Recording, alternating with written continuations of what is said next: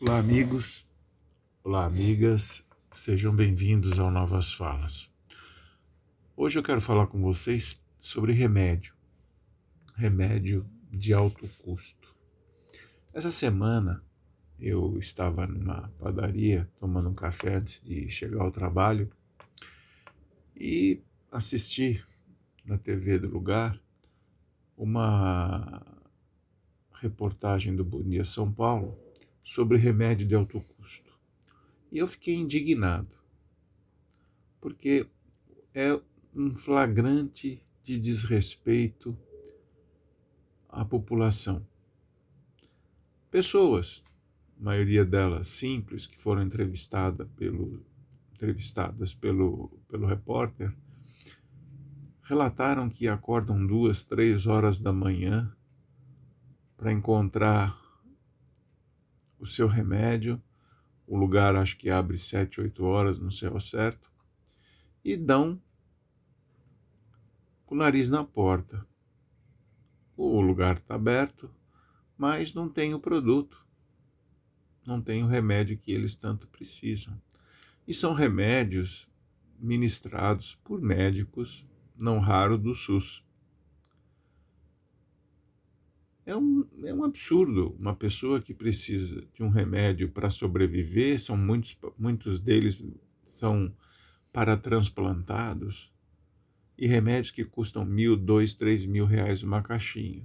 O cidadão não, não tem como pagar isso. Um salário mínimo de mil e poucos reais, como é que ele vai comprar um remédio desse?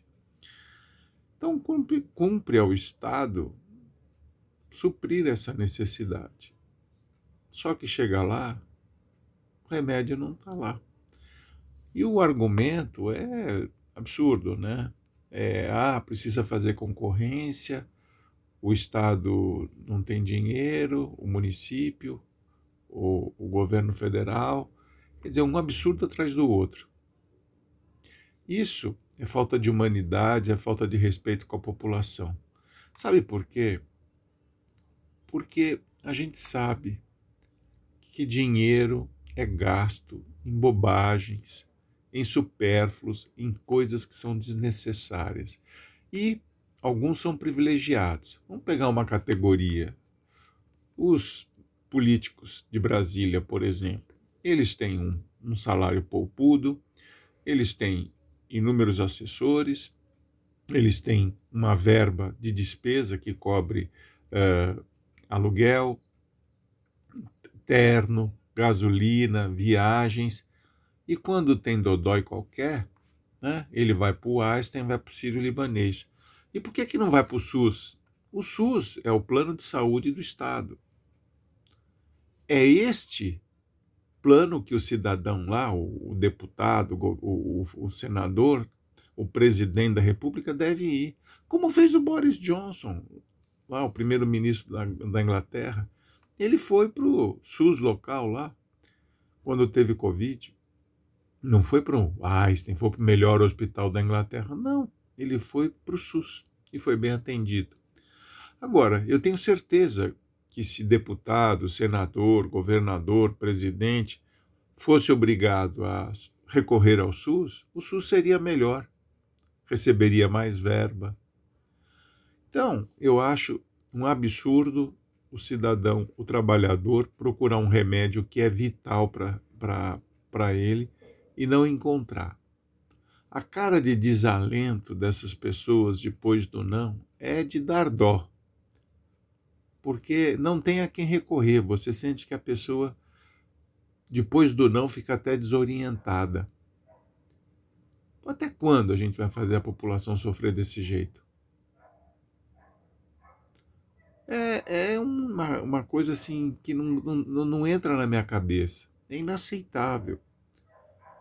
Se houvesse planejamento, organização, eu tenho certeza que não faltaria dinheiro e não faltaria uh, produto.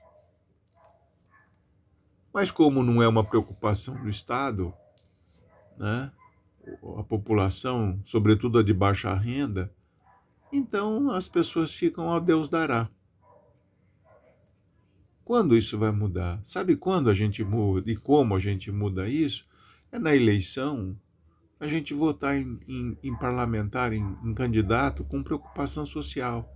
É preocupado com o SUS, com a educação, preocupado com a saúde do povo, porque todo mundo tem que ter acesso à saúde e saúde de qualidade.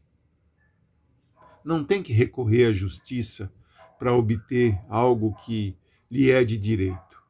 O que não é direito é um presidente da República gastar 3, 4 milhões nesses passeios de motocicleta. Isso é absurdo. É viagens para o exterior com comitivas de 20, 30 puxa-saco junto. Isso é absurdo. Agora, atender as necessidades do povo, não. É obrigação. Eu espero que você reflita sobre isso e na próxima eleição, não importa o partido do cara, mas vote num, num, num candidato que tenha preocupação social, que se preocupe com a escola e com a saúde do povo. Valeu, abraço.